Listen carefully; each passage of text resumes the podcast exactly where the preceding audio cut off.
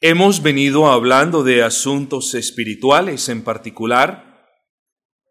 Hemos estado hablando del daño espiritual, de la sanidad espiritual y del reposo del alma o del reposo espiritual que dicho sea de paso, solo lo podemos recibir del Señor. Hoy abordaremos un tercer tema. Recordemos, mis amados, que Hemos hablado en dos ocasiones de cada uno de esos temas. Hoy abordaremos el tema número tres, que es el tema del gozo espiritual. Un tema glorioso, un tema maravilloso, al que de antemano les advierto no le haremos justicia en su plenitud, porque nos propondremos a considerar al menos los aspectos más importantes en dos entregas, hoy siendo la primera de ellas. Yo les pido, mis amados, entonces que empecemos a concatenar, a enlazar, a coser todo lo que hemos venido hablando, porque no son temas aislados, sino que el uno tiene que ver con el otro y así sucesivamente. El pecado causa daño, el pecado en usted causa daño en su corazón y en los demás. Nuestro pecado causa daño en otros. Y luego de tanto dolor viene esa sanidad. Y cuando el Señor sana nuestros corazones, nuestras almas reposan. Y cuando nuestras almas reposan, entonces podemos sentir gozo. Son cuestiones que tienen que ver la una con la otra. Así que mis amados, quiero que el Señor me conceda la bendición, la gracia para que al final de este sermón nosotros podamos tener claro dos asuntos. El primero es muy importante, usted ya espero que note el por qué. Debemos saber definir de manera bíblica, debemos saber diferenciar el gozo bíblico de otras sensaciones o emociones o cuestiones.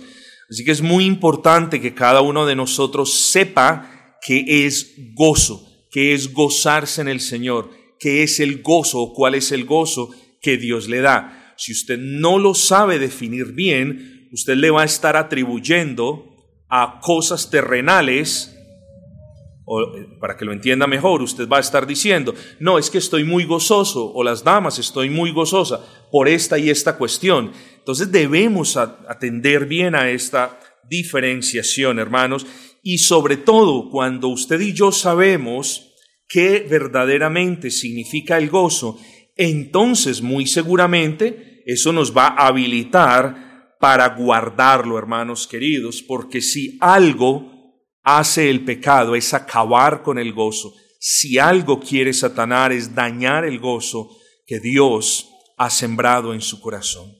Así que mis hermanos, sin más preámbulos, Quiero que ustedes me acompañen al Antiguo Testamento, el Salmo que leímos, Salmo 51.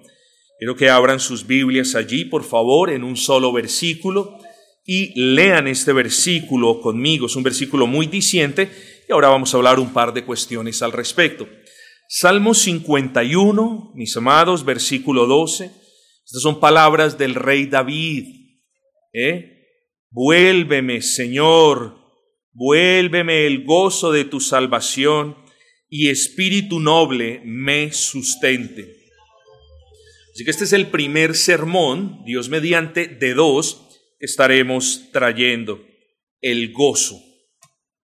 Los dos encabezados son sencillos, como quizás ustedes ya lo pueden prever. El primero es, vamos a definir a qué hacemos referencia cuando hablamos de gozo. Vamos a definir a qué hacemos referencia cuando hablamos de gozo y vamos a considerar algunas de las cosas que afectan el gozo. Es muy importante, mis amados hermanos, que las identifiquemos y que las consideremos un poco. La próxima semana, si el Señor nos concede vida, consideraremos aquellas cosas que producen gozo y aquellas otras en las que somos llamados por el Señor a tener gozo. Lo que les estoy diciendo desde ahora es que el Señor nos llama a ejecutar, a hacer algunas cosas, diría yo en particular, con gozo, porque cuando no las hacemos con gozo, pues las podemos hacer, de manera externa, pero no de una manera agradable a Dios. Aquí ya usted puede ver cómo el gozo es importante. El gozo no es una opción para el hermano que ayuda, el gozo no es una opción para la mujer piadosa, el gozo no es una opción para las personas de la iglesia. El gozo es un llamamiento divino que el Señor nos hace. Él nos llama a vivir con gozo, Él nos llama a tener gozo, porque Él no nos redimió en un estado de miseria. Dice la escritura en el libro de Hebreos que cuando Él vio el gozo puesto frente a Él, sufrió todos los vejámenes y el sufrimiento de la cruz. Luego, si Dios nos redimió con gozo, no nos pudo haber redimido para que viviésemos miserables. ¿Sí entiende el punto? Luego, el gozo es algo que nosotros debemos abrazar, cuidar y cultivar. El que usted sea chistosito, el que usted se ría, el que usted tenga un buen humor, un sano humor, ¿Eh? Eso no quiere decir necesariamente que usted sea una persona que viva con gozo. Así que es bueno diferenciar estos asuntos. En primer lugar, pues, mis hermanos, definamos qué es el gozo. Ese verdadero gozo, el gozo bíblico, el gozo espiritual del que nos habla la palabra del Señor. Como suelo hacer cuando se trata de definir términos, tengo la costumbre de definirlos primero de manera negativa. ¿Qué significa eso? Significa definir o definir, excúsenme, el término en términos de lo que no es. Luego vamos a comenzar a definir el gozo. Ustedes se van a dar cuenta que la definición de gozo per se es muy cortica, sustanciosa, pero cortica. Porque creo que lo más importante para nosotros es que tengamos en cuenta qué cosas no las podemos llamar gozo. Entonces vamos a definirlo primero en términos negativos. El gozo cristiano, si usted está tomando notas, este podría ser el punto 1.1. Si el punto 1 es vamos a definir el gozo, el punto 1.1 es Vamos a definir en términos de lo que no es. El gozo cristiano, mis amados, no es, subraye ese no es, resáltelo, no es sinónimo de felicidad. El gozo cristiano no es sinónimo de felicidad. Y no es que la felicidad sea mala. Y no es que el creyente no pueda estar feliz. No es ese el punto. Lo que pasa es que no definimos la felicidad bien definida y espero que usted hoy pueda notar la superioridad del gozo sobre cualquier tipo de felicidad. Dos cosas iguales están al mismo nivel. Cuando una cosa es superior, por necesidad, debe ser definida de una manera diferente porque es algo diferente a lo que está aquí abajo. Luego el gozo es superior. Así que la felicidad no es mala. Lo que sucede es que la felicidad y el gozo son dos cuestiones diferentes y ya miraremos por qué son diferentes. La felicidad, mis amados hermanos, la podemos definir como el estado de satisfacción de una persona que siente esa persona cuando algo positivo le sucede, o cuando algo grato le sucede, o cuando posee algo que despierta en ella ese tipo de felicidad, ese tipo de estado anímico. ¿Quién entre ustedes no estaría feliz porque a su hijo lo felicitan cada semana en la escuela? ¿Quiénes entre ustedes no estarían felices porque van de paseo porque lo habían programado ya por casi nueve meses? Llegó el día, es mañana. ¿Quiénes ustedes, quiénes entre ustedes no estarían felices porque por fin Ahora más tarde ya recibió el mensaje de texto, ya el, el, domiciliario, la persona que viene a entregarle su paquete, ya viene en camino. Usted lo había ordenado hace tres meses, pero ya viene en camino. Nos ponemos ansiosos, estamos felices ya. Ahora, la pregunta es, ¿quién entre ustedes, quién entre ustedes tendría gozo cuando todo lo que hace su hijo es darle problemas en la casa, en la calle, en el colegio y en la iglesia. Espero que vean el punto. Si su hijo se porta bien, usted está feliz. ¿Quién entre ustedes podría tener gozo cuando faltando un día para ese paseo por el que ha ahorrado tanto tiempo, por ese paseo que ya están todas las maletas listas allí, ¿quién entre ustedes tendría gozo? Porque no se puede pasear más. La aerolínea quebró, usted perdió el dinero. Ah, el paseo nos produce esa sensación de felicidad, nos vamos, estamos felices, pero cuando suceden algunas cosas, esa felicidad ya no está ahí. Espero que note el punto.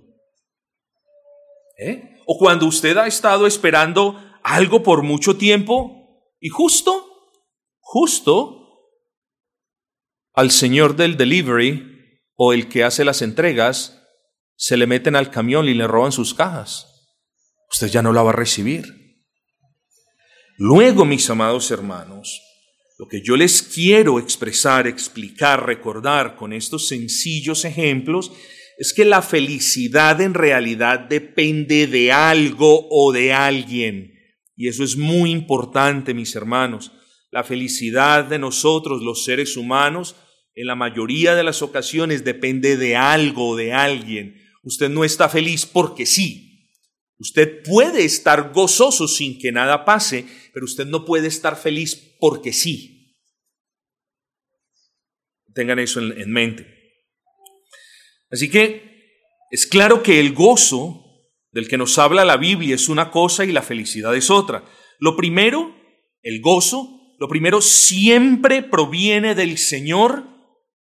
Lo primero, el gozo siempre proviene de nuestra cercanía a Él mientras que lo segundo a menudo depende de las personas, como ya lo dijimos, de las cosas o de las circunstancias. Si la cosa que lo ha hecho feliz no está ahí, usted no es feliz. En ocasiones, cuando a las personas les quitan las razones de ser de sus felicidades, las personas pasan a ser miserables. Miren el punto.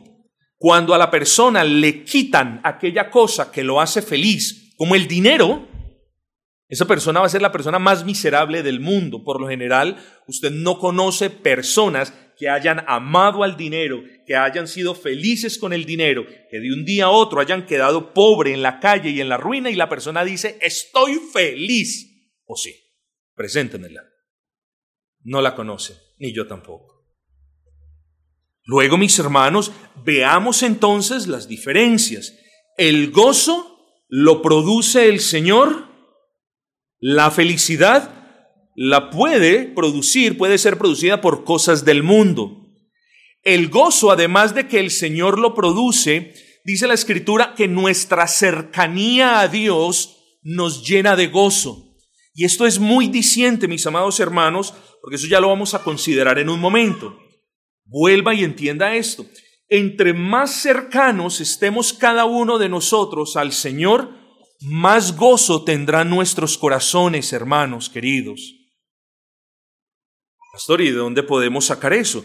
Bueno, mis amados hermanos, David nos enseña que el gozo que sacia el alma y que trae paz al corazón no está en el mundo, sino en la presencia de Dios. Escuche esto no está en el mundo, sino en la presencia de Dios. El Salmo 16, 11 nos deja este asunto muy en claro. En tu presencia hay plenitud de gozo y delicias a tu diestra para siempre. En tu presencia. Alejados de tu presencia no hay gozo, hay miseria.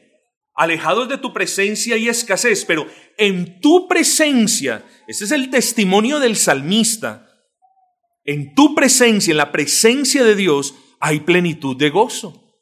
¿Cuánto tiempo pasa usted en la presencia del Señor? Piensa en eso.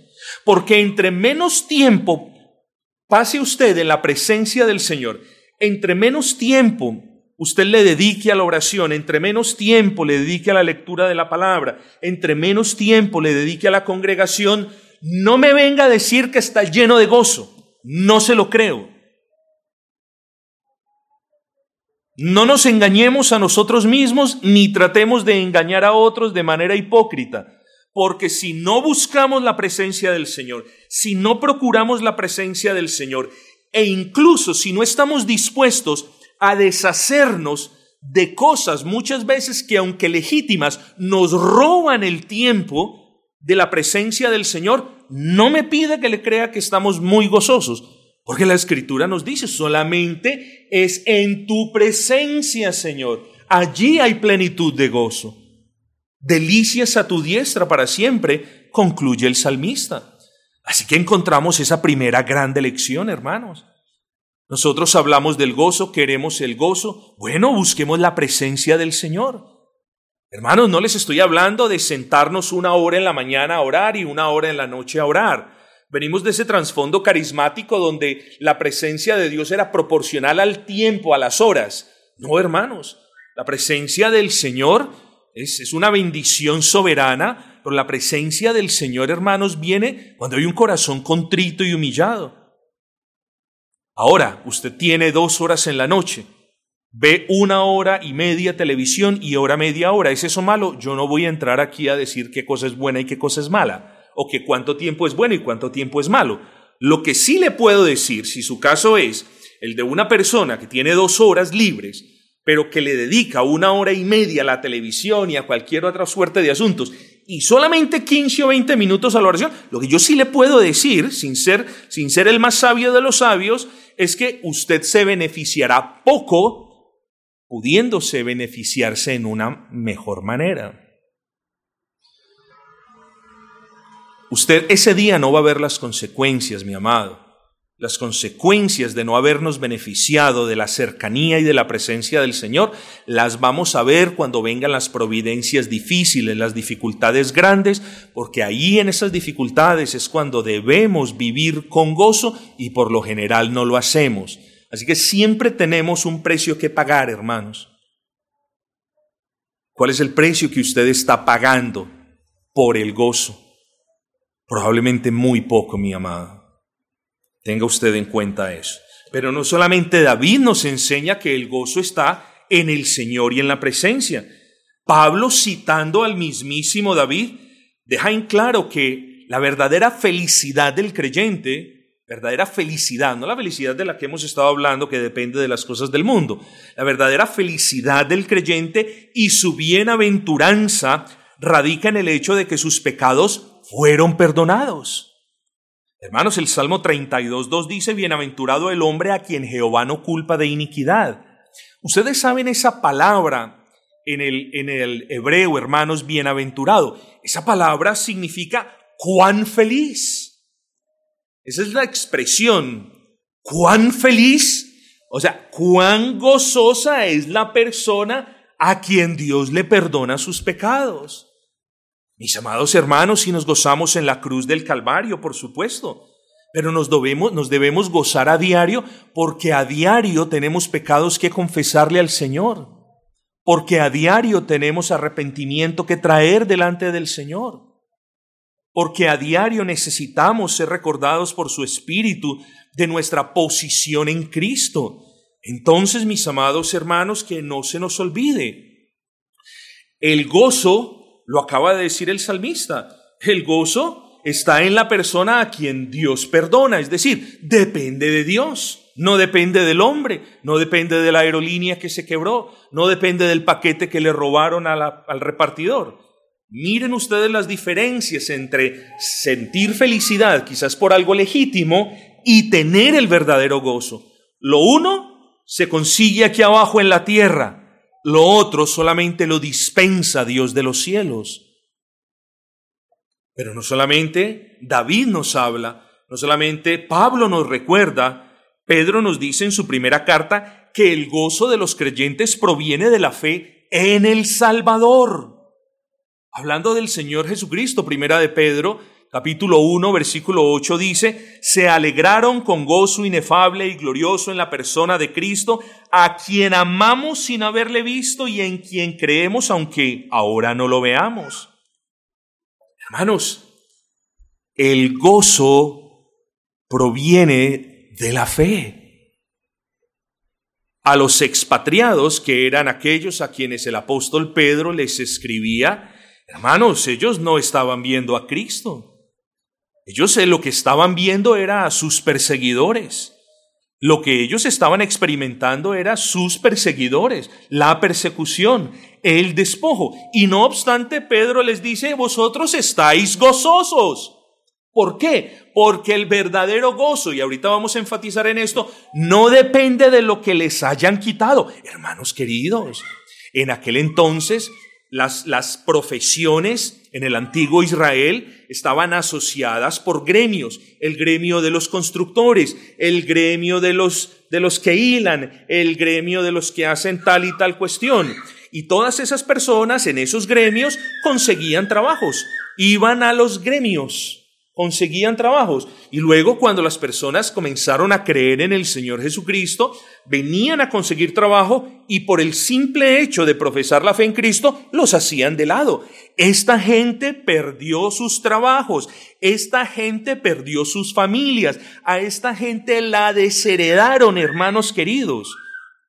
A esta gente también la expulsaron de Jerusalén, expatriados, dice el apóstol, ¿Y qué dice el apóstol? Pero vosotros tenéis un gozo. Mis amados hermanos, espero que vean el punto. El gozo no depende, no debería depender de que las cosas buenas y agradables nos estén pasando, pero para que cuando una cosa desagradable nos pase y nosotros podamos atravesarla con gozo, necesitamos de la presencia de Dios y de la gracia que Él dispensa. Busquémosla y tendremos el gozo del que nos habla la palabra. Ignorémosla y viviremos de la manera miserable que desagrada al Señor. Es sencillo llegar a esas conclusiones. Pero el apóstol Pedro no solamente dice, y vosotros que tuviste gozo, aunque no veías a Cristo, dice gozo inefable. Allí hay un adjetivo inefable, de lo cual no se puede hablar porque es grandioso, de lo cual es indescriptible, lo cual es maravilloso.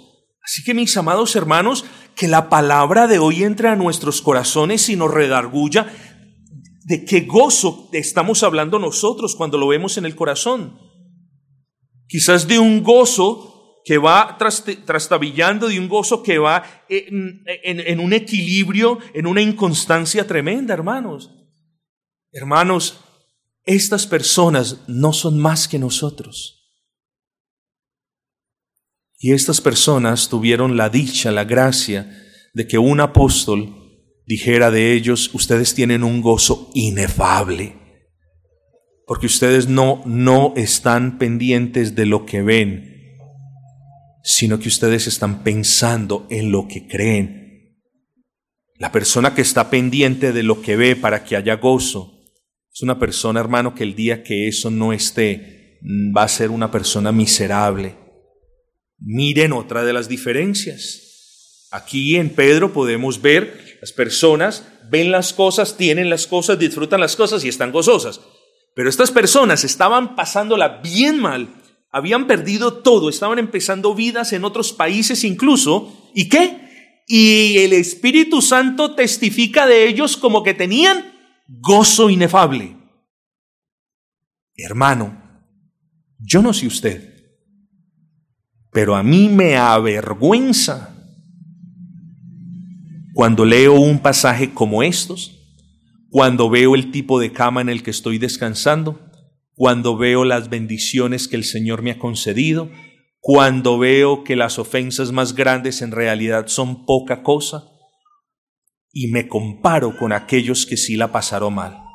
Porque cuando veo o mido o trato de mesurar mi gozo, veo que no le da en los tobillos al gozo inefable del que me habla el apóstol Pedro. Y hermanos, por favor, no vivamos más conformes con nuestra manera de ver las cosas. Muchas veces la manera de ver nuestras cosas no es la adecuada, pero la convertimos en nuestra cosmovisión y para mí es la correcta. Porque si para mí es la correcta, eso es lo que importa. No, no es así es lo que la palabra del Señor nos enseñe, en la manera como la palabra del Señor nos enseñe y en el, y en el modo que la palabra del Señor nos enseñe. Luego, si podemos ver que es un gozo inefable con el que nosotros debemos honrar a Dios, ninguno de nosotros debería quedar satisfecho con una miseria de gozo de este tamaño. Así que hermanos, dejemos que la palabra nos redarguya, hermanos queridos. el segundo punto. Hemos dicho en el punto 1.1 que no es gozo. Gozo no es sinónimo de felicidad. Pero en el punto 1.2 vamos a decir lo siguiente. El gozo cristiano no depende de las circunstancias.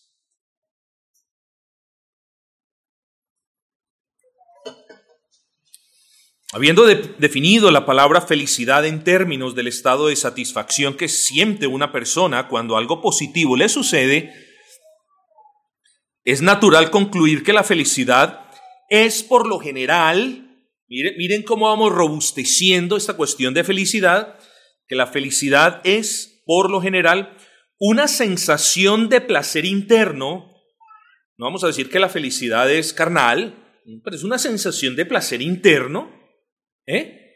que por lo general está ligada o asociada a algo externo. Vea eso muy bien. Yo creo que usted ya puede sostener esto. Esto implica que si las circunstancias externas favorables a nosotros que produjeron esa felicidad están allí y continúan allí, pues sigo, yo sigo en mi felicidad. Pero cuando esas circunstancias cambian, producto de la providencia soberana de Dios, entonces la felicidad se, se, va deshaciendo, se va diluyendo poco a poco. En otras palabras, si quitamos la causa que da el paso, que da luz a, a la felicidad, el efecto que es la felicidad se va desvaneciendo poco a poco. Luego, hermanos, la felicidad de las personas la felicidad nuestra incluso es temporal y circunstancial. Temporal y circunstancial. El día que entonces el dinero no abunde, o que la provisión escasee, o que los problemas vengan, o que las persecuciones sean recias, las personas en su inmensa mayoría serán miserables. ¿Por qué? Porque no hay razón humanamente hablando para ser felices por estas cosas. Pero los creyentes, mis hermanos, no necesitamos circunstancias para estar gozosos. Y yo quiero que usted vea estas cosas con los ojos de la fe. Usted no necesita que las providencias del Señor sean tal y cual usted las había deseado para que entonces usted pueda experimentar felicidad. Nosotros no necesitamos, y esto son cosas teológicas sencillas, importantes, porque con esto nos toca lidiar a diario, mi amado hermano. Quizás usted mañana no le toque dar una defensa de la bendita Trinidad, pero quizás mañana usted se o pase por un inconveniente y usted recuerde por la gracia del Señor la prédica de hoy. ¿Cómo debo afrontar esta situación? Tengo dos caminos como el mundo o como un creyente. Bueno, hermanos, creo que nosotros profesamos la fe cristiana y debemos hacer esfuerzos razonables por honrar al Señor, viviendo como Él desea que vivamos. Más que eso, viviendo de una manera en la que le honremos. Así que nosotros, el mundo necesita dinero para ser feliz, el mundo necesita su carro para ser feliz, el mundo necesita esto para ser feliz. Pero hermanos, nosotros no necesitamos eso. Cuando nosotros meditemos bien en la verdad de que Dios nos ama, esas cosas producen gozo. ¿Usted está feliz porque un pariente suyo le regaló un millón de pesos? Sí, el millón ya se me acabó. Lo debía. Ya no estoy más feliz por eso. Pero el amor de Dios no se acaba. El amor de Dios es infinito, el amor de Dios es eterno, el amor de Dios no tiene condición alguno y eso debería producir gozo en nosotros. Usted está feliz cuando su esposo o su esposa le manifiesta su amor. Y eso es una razón para la felicidad. El día que su esposo, Dios no lo permita, o su esposa, no le manifieste su amor, ese día ya usted no va a estar feliz. Pero mis amados hermanos, vuelva y mire la infinita diferencia entre la felicidad y el gozo. Porque nosotros no necesitamos que alguien nos ame para tener gozo. Nosotros, hermanos, por naturaleza, estamos y somos personas gozosas por lo que vimos ahora. No solamente Dios nos ama desde la eternidad pasada, sino que Dios nos perdona. Y si eso es poco, que de Dios nos guardará hasta el final. Eso le produce gozo al alma, mi amado hermano. Y creo que nosotros deberíamos hacer, como lo he insistido, esfuerzos razonables que engruecen, hermanos, que robustezcan el gozo con el que somos llamados a honrar al Señor. Hermano, voy a ser un poquito atrevido.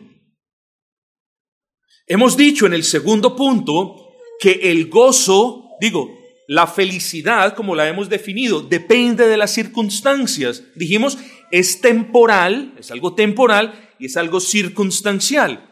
Pero ahora quiero hablar algo un poquito atrevido, aunque bíblico, no obstante. Y es, hermanos, el gozo del que nos habla la Biblia. No depende de las circunstancias causadas por las providencias soberanas del Señor. ¿Entiende eso? Yo estoy gozoso si la providencia del Señor me favorece. De otra manera, no estoy gozoso. Está usted obrando como una persona del mundo. Mis amados hermanos, nosotros respetamos las providencias del Señor. Entiéndase como providencia las maneras multiformes por las que Dios gobierna el universo entero. Luego, mis amados hermanos, respetamos esas providencias de Dios.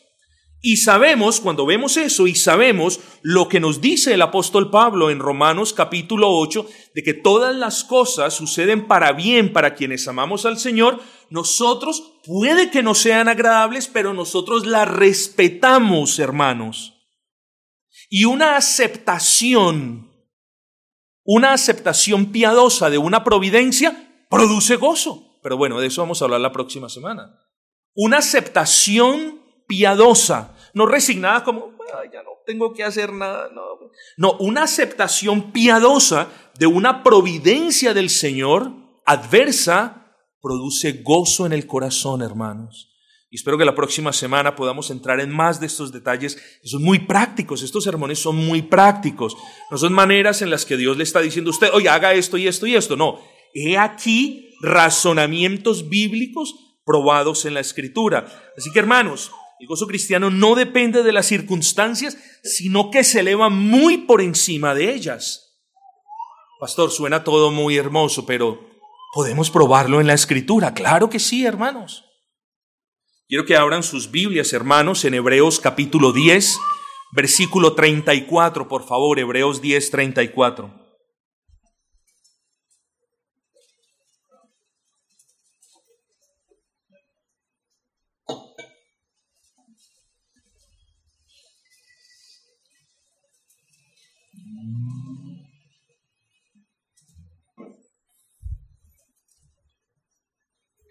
Porque de los presos también os compadecisteis, y el despojo de vuestros bienes sufristeis con gozo, sabiendo que tenéis en vosotros una mejor y perdurable herencia en los cielos.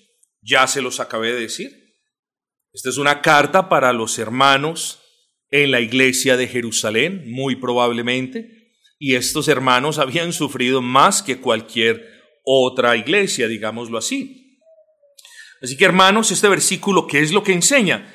Bueno, lo que hemos venido diciendo, que el gozo del creyente no depende de las circunstancias. Note esto, si su gozo dependiera, estuviera enlazado, enganchado a las circunstancias, entonces cuando éstas no, no, no sean favorables, pues no habría razón para tener gozo. Pero el apóstol lo está dejando en claro aquí, mis amados hermanos.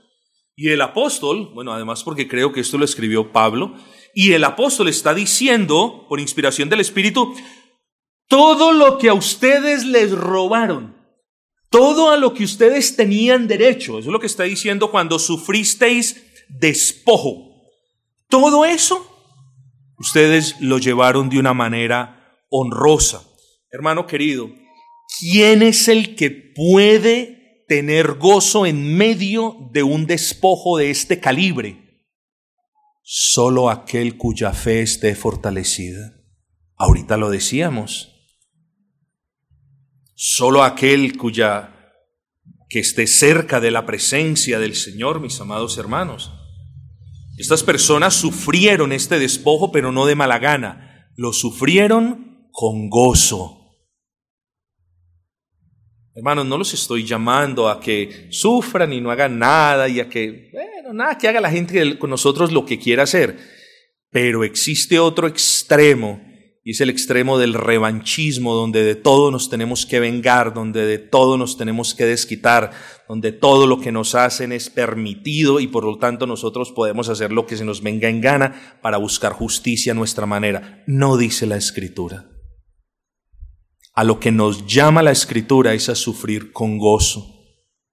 Y muchas veces, hermanos queridos, preferimos la contienda porque no tenemos la gracia para honrar al Señor sufriendo situaciones con gozo.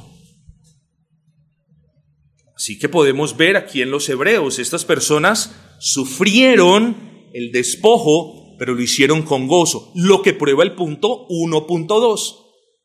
La felicidad depende de las circunstancias, pero el gozo jamás depende de las circunstancias. Pero ¿qué de primera de Tesalonicenses capítulo 6? Por favor, vengan conmigo ese texto. Y vosotros vinisteis, primera de Tesalonicenses 1.6, y vosotros vinisteis a ser imitadores de nosotros y del Señor, recibiendo la palabra en medio de gran tribulación. ¿Ah? Con gozo del Espíritu Santo. Ahí lo ven pues, otra vez. Los hermanos de la iglesia de Tesalónica la estaban pasando mal o bueno, antes que se formara la iglesia, la estaban pasando muy, pero muy mal. Hermanos, ¿y qué dijeron ellos cuando se les presentó el Evangelio? No, no, no, no. Estamos atravesando situaciones muy difíciles, muy desgarradoras, la estamos pasando muy mal. Venga con su Evangelio más tarde. No, hermanos. Recibieron, abrazaron, creyeron el Evangelio y se gozaron en la recepción del Evangelio, aún en medio de la tribulación. Hermanos, los estándares no los establece el pastor de la iglesia local. Los estándares los establece el Señor en su palabra. Y vemos el estándar en Hebreos y vemos el estándar en Primera de Tesalonicenses, hermanos. Hermanos, el verdadero gozo no dependió para Cristo de que las circunstancias estuvieran a su favor con gozos fue a la cruz del Calvario a derramar su sangre por nosotros. ¿Qué de meritoria hubiera sido el sacrificio de Cristo si hubiese subido, y lo estoy diciendo con, con, mucho respeto, si hubiese subido a la cruz a regañadientes, empujado por los ángeles? ¿Qué, qué, qué de meritorio hubiese tenido un sacrificio que no era voluntario? No, el Padre me, lo estoy diciendo con cuidado, el Padre me obligó, no, pero yo no quiero ir. No, hermanos, fue con gozo. El Señor Jesucristo está estableciendo la norma y el estándar de vida nuestra. Y es una vida con gozo. Pero también lo vemos en Pablo. Las acciones apostólicas, los ejemplos apostólicos son muy importantes para la iglesia del nuevo pacto, hermanos. El verdadero gozo para Pablo no dependió de que estuviera libre. No, no, yo cuando esté libre, eso sí que voy a estar gozoso. Por supuesto, por supuesto que cuando él fue liberado sentía más gozo, ¿eh? porque el gozo, como lo vamos a ver, decrece, se mantiene o crece. Hermanos, Pablo estuvo encarcelado y encarcelado nos escribe con gozo. El verdadero gozo, hermanos, para los hebreos no dependía de que no les hubieran robado, ni para los tesalonicenses de que no los estuvieran atribulando, ni para los corintios de quien la palabra habla que pasaron grandes dificultades, pero tampoco para nosotros, hermanos, ¿Por qué las iglesias de Cristo escuchamos la palabra de Cristo, vemos el modelo de Cristo y no nos preocupamos por imitar a Cristo? ¿Por qué las iglesias de Cristo nos gozamos con la palabra del Señor, pero difícilmente andamos como el Señor anduvo? O, lo digo con respeto, o se equivocó el Señor mostrándonos y revelándonos cuál era el modelo, o nosotros somos unos desobedientes de principio a fin. ¿Cuál de las dos? Lo primero no es, lo segundo sí. Hermanos, no nos acostumbremos a vivir en un cristianismo mediocre, miserable, porque Dios nos redimió no solamente para buenas obras, sino que Dios nos redimió para que viviésemos con gozo. Imagínese usted, el Señor sube con gozo a la cruz del Calvario, derrama su sangre adolorido hasta la última gota en la cruz del Calvario, lo hace con gozo, y nosotros venimos a la iglesia con regañadientes. ¿Qué es eso? ¿Usted le parece muy hermoso eso? Bonita manera de honrar al Señor. El Señor muere en el Calvario con gozo. Y a usted nadie lo levanta de la cama el lunes por la noche para venir a la reunión de oración. ¿Qué es eso? ¿Qué tipo de cristianismo es el que nos acostumbramos a vivir, hermanos? Tengamos cuidado, mis amados hermanos, porque esto es pecado. Pastor, ¿y qué es pecado? Pecado es vivir nuestras vidas cristianas miserables. Pecado es venir a la iglesia sin gozo. Pecado es servir al Señor sin gozo. Pecado es pasar las providencias del Señor de la manera más miserable posible. Eso es pecado. luego queremos las bendiciones, hermano, ¿no es así? Sí, eso sí las queremos. Luego queremos las bendiciones. Luego queremos el poder de Dios aquí y allá, pero en realidad nos hemos olvidado de vivir gozosos para el Señor. Entra usted por las puertas a su trabajo, entra de manera miserable. Son más formalitos los del mundo. No, no, mis amados hermanos, tengamos cuidado, tengamos cuidado con esto. En tercer lugar, entonces, el gozo no es sinónimo de la felicidad, uno.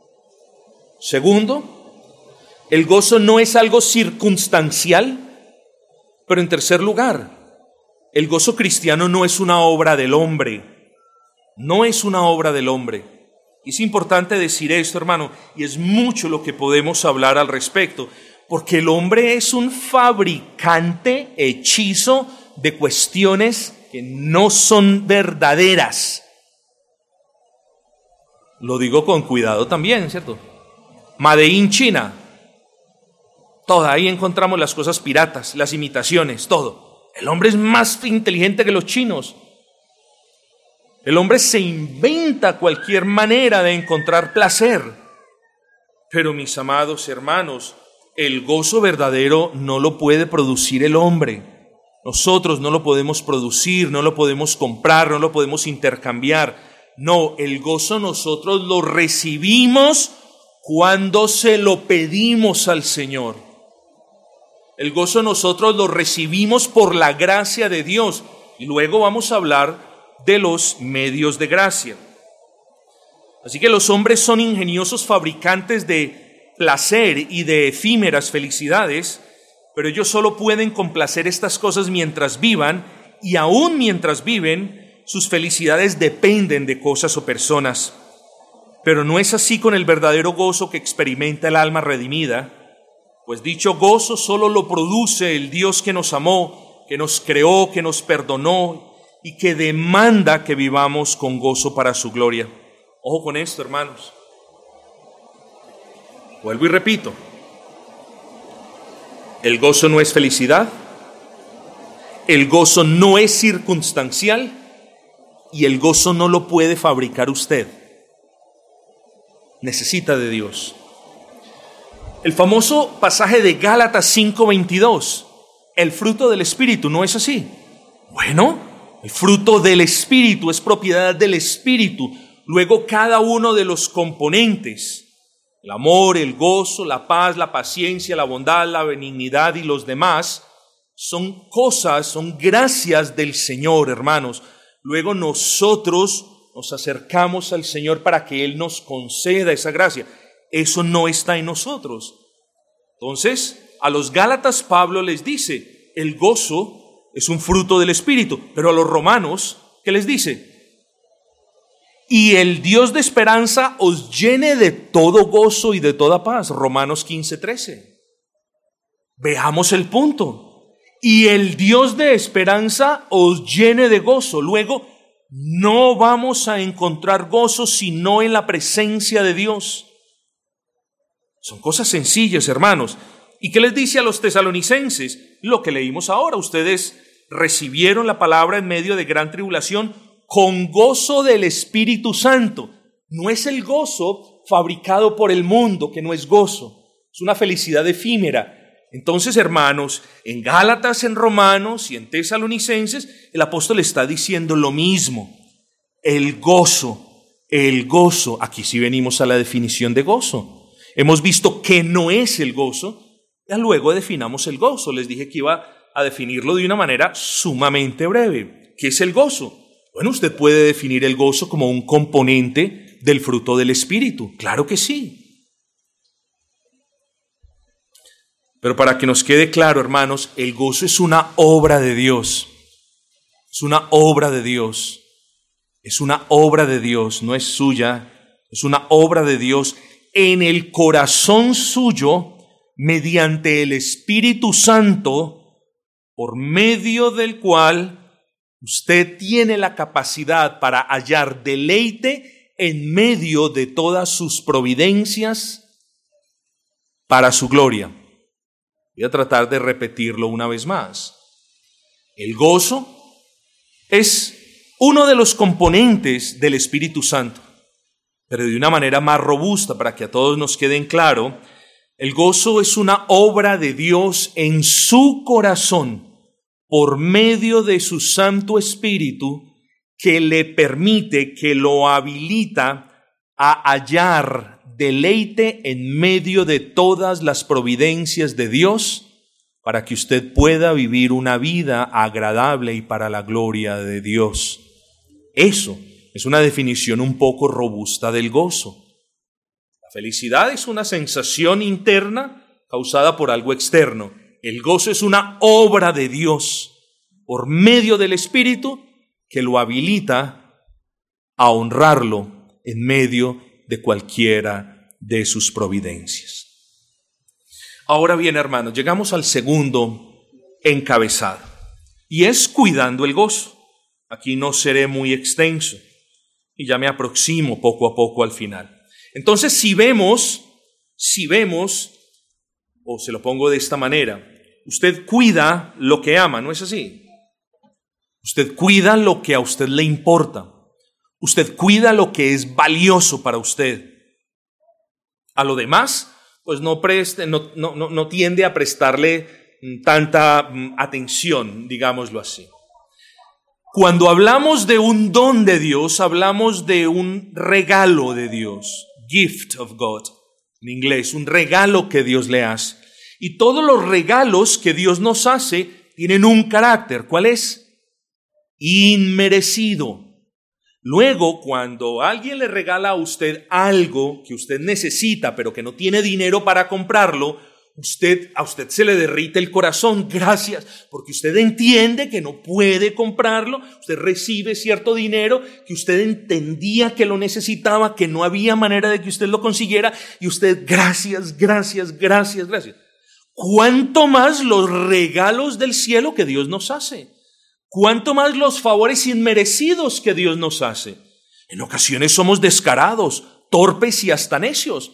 Creemos que el Dios de gracia está en la obligación de darnos las gracias, así nosotros no se las pidamos.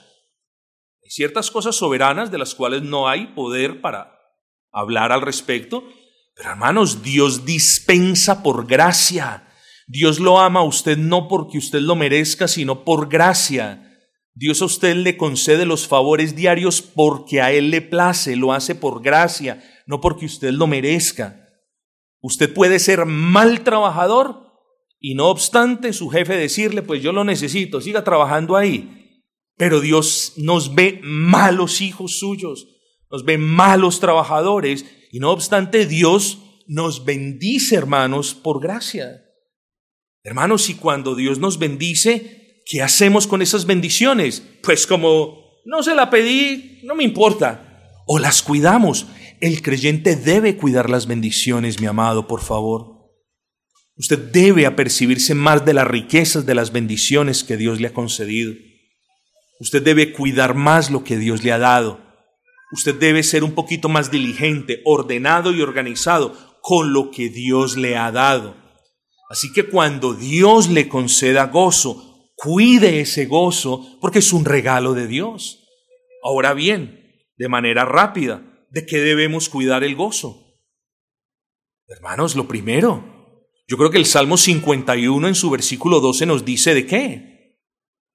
El salmista expresa, este es el primer punto, 2.1, el salmista expresa, devuélveme el gozo de tu salvación. ¿Será que Dios lo quitó del corazón del salmista de manera arbitraria? No. ¿Será que Dios se arrepintió de haberle dado mucho gozo al salmista? No. ¿Qué fue lo que pasó entonces? Bueno, de eso que pasó tenemos que cuidar nuestro gozo. El pecado arruina el gozo, mis amados hermanos. El pecado arruina el gozo. Podemos perder el gozo incluso, como le pasó a David, de su salvación, hermanos. El pecado arruina el gozo y en ocasiones el pecado tiene la perversa capacidad de disolver el gozo casi por completo. No le encontramos placer a la vida, no hallamos gozo en nada de lo que hacemos, no hallamos gozo como adoramos. Esas cosas son una sintomatología típica de las personas que están en pecado. Típica. No tiene gozo en la casa. No tiene gozo en la iglesia. Viene a la iglesia, sí, pero no tiene gozo en la iglesia. Tiene más gozo en el trabajo. Está más entretenido en el trabajo que en la iglesia. Oh, qué tremendo es esto.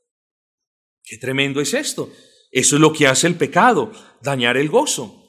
Hermanos, Vuélveme el gozo de tu salvación y espíritu noble me sustente. En este versículo podemos ver dos cosas. La primera es la salvación que el Señor obra en nosotros produce gozo. Vuélveme el gozo. ¿De dónde? De la salvación. ¿Quién nos da la salvación? Jonás 2.9. La salvación es de Jehová. Luego eso corrobora uno de los puntos, particularmente el punto 1.3, en el que argumentamos que eh, el, hombre no puede crear su propio gozo. El salmista está diciendo aquí, Señor, vuélveme el gozo de tu salvación, el gozo que hay en tu perdón. Pero lo segundo, hermanos, es que el gozo puede, como lo acabamos de decir, puede mermar, puede aumentar, se puede mantener. Y eso lo encontramos en la expresión vuélveme. Es como si el salmista estuviese diciéndome, Señor, devuélveme, está en ti, pero devuélveme eso que mi necedad y mi pecado han perdido. Hermanos, cuidemos el gozo de ese pecado, porque cuando el hombre peca arruina el gozo de su alma. Se lo repito, cuando el hombre peca arruina el gozo de su alma. Cuando el hombre peca arruina las relaciones en la iglesia, en el hogar y en todas partes. Y una de las consecuencias es que nos volvemos personas miserables, rencorosas, vindicativas, hermanos. Pero una segunda cosa de la que debemos tener mucho cuidado cuando recibimos el gozo del Señor es de esta, y esta es muy importante. Es una, es una, es una que martillamos en nuestra congregación cada cuanto. Entonces, 2.1. ¿Qué afecta el gozo en mi corazón? Ya lo vimos, hermanos, el pecado. 2.2. ¿Qué afecta el gozo en mi corazón? Ya lo veremos, hermanos.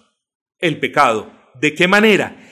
En la negligencia de los medios de gracia. La negligencia de los medios de gracia, mis muy queridos y respetados hermanos, afecta el gozo en su corazón. Eso ya lo dijimos ahora. Pero hermanos, entre todos los seres humanos, nosotros los creyentes, somos ese pequeño remanente de personas a quienes Dios ha bendecido grandemente, hermanos. Son los únicos, mis amados hermanos. Nosotros somos los únicos a quienes Dios nos ha dado la capacidad de exhibir, y no para nuestra gloria, como solemos hacer con algunas cosas pecaminosas, de exhibir gozo en nuestras vidas para la gloria de Dios. Eso no lo tiene ninguna otra persona en el mundo, hermanos, solamente los creyentes. Miremos a los hermanos de Jerusalén en la carta de Pablo a los Hebreos. Miremos a los hermanos de Tesalónica en la carta de Pablo a los tesalonicenses. Miremos a los, a los hermanos de Corintios que fueron puestos en gran prueba. Hermanos queridos, nosotros somos pueblo de Dios, somos la niña de los ojos de Dios, somos tesoro especial y Él nos llama así porque nos ama.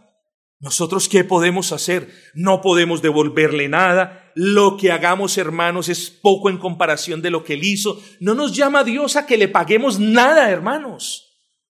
De otra manera no hubiese sido por gracia. Pero Dios espera, entre comillas, espera que nosotros demostremos nuestro amor por la obediencia, sí. Pero a Dios le honra que nosotros vivamos en gozo. Gozo no es, se me murió mi esposa y mi mamá y eso no pasa nada. No, eso es hipocresía. Dios es aquel, hermanos, que nos concede la gracia para honrarle en medio de todas las providencias. Ese es nuestro Dios. Hermanos, esforcémonos por honrarle un poquito más. Y para ello, hermanos, ¿qué necesitamos? La gracia de Dios, ¿no es así? Bueno, ¿y cómo obtenemos la gracia de Dios? No la puede comprar, no la puede cambiar, no se la puede mandar por correo.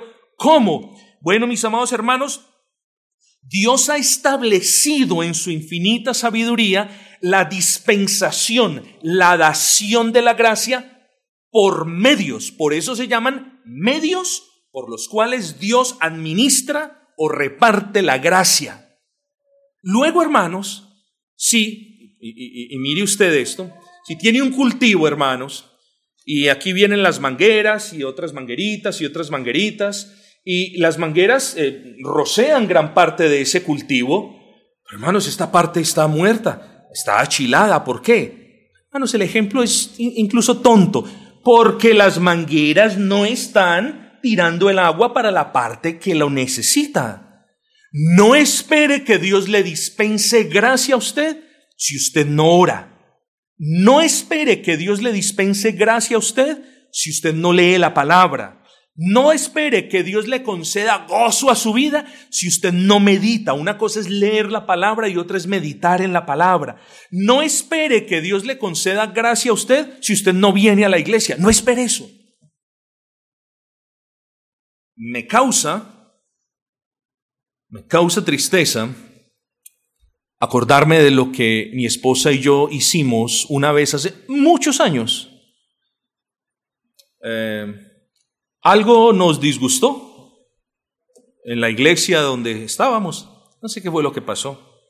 Y le dije yo, claro, era una actividad extra eclesial, así que pero ese no es el punto, hermanos. El punto es, la, actitud con la que se hacen las cosas. Y le dije yo a mi esposa, no, no vamos. Dios también nos bendice y nos fuimos para el parque. Nos pusimos a leer la Biblia en el parque. Y charlamos, nos acostamos ahí en una sabanita en el parque, estaba lleno el parque, tan, tan, tan. Hermano, yo no sé si Dios los bendijo a ellos o no. Yo lo que sí sé, y después de mucho tiempo lo supe, es que Dios a nosotros ese día no nos había bendecido en nada. ¿Entendieron? Porque no era por el asistir o no, es la actitud con la que muchas personas hacen las cosas diciendo, pues no voy a la iglesia, pero me quedo leyendo la Biblia en la casa. Igualmente Dios me bendice. Pues no voy a la iglesia ni a la reunión de los lunes, pero yo oro en mi casa, es que Dios me bendice. Hermanos, yo no voy a entrar en, en ese debate. Lo que sí les estoy diciendo es la bendición que Dios le da a su vida, el gozo que su alma necesita, es directamente proporcional del tiempo que usted le dedique a los medios de gracia.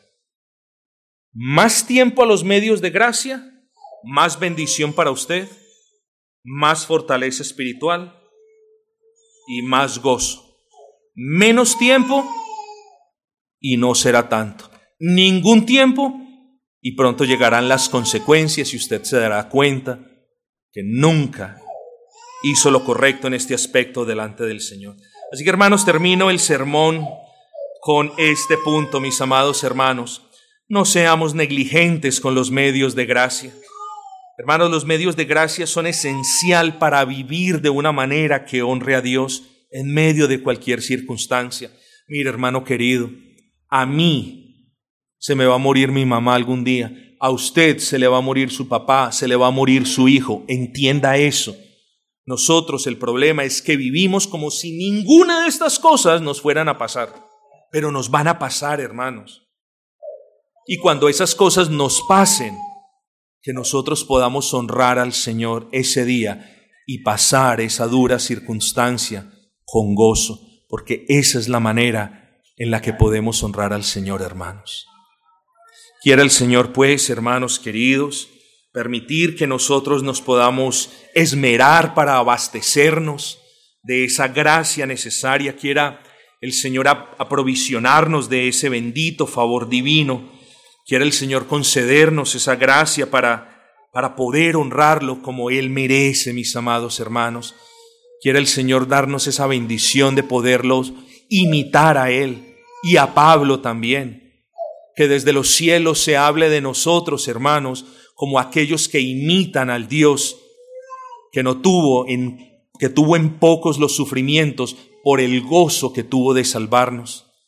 Quiero que de nosotros se diga, bueno, si usted no quiere se excluye de la oración, pero quiero que de nosotros se diga que nosotros somos imitadores de Pablo, que en medio de la persecución, que en medio de la oposición, que en medio del encarcelamiento, él tenía gozo.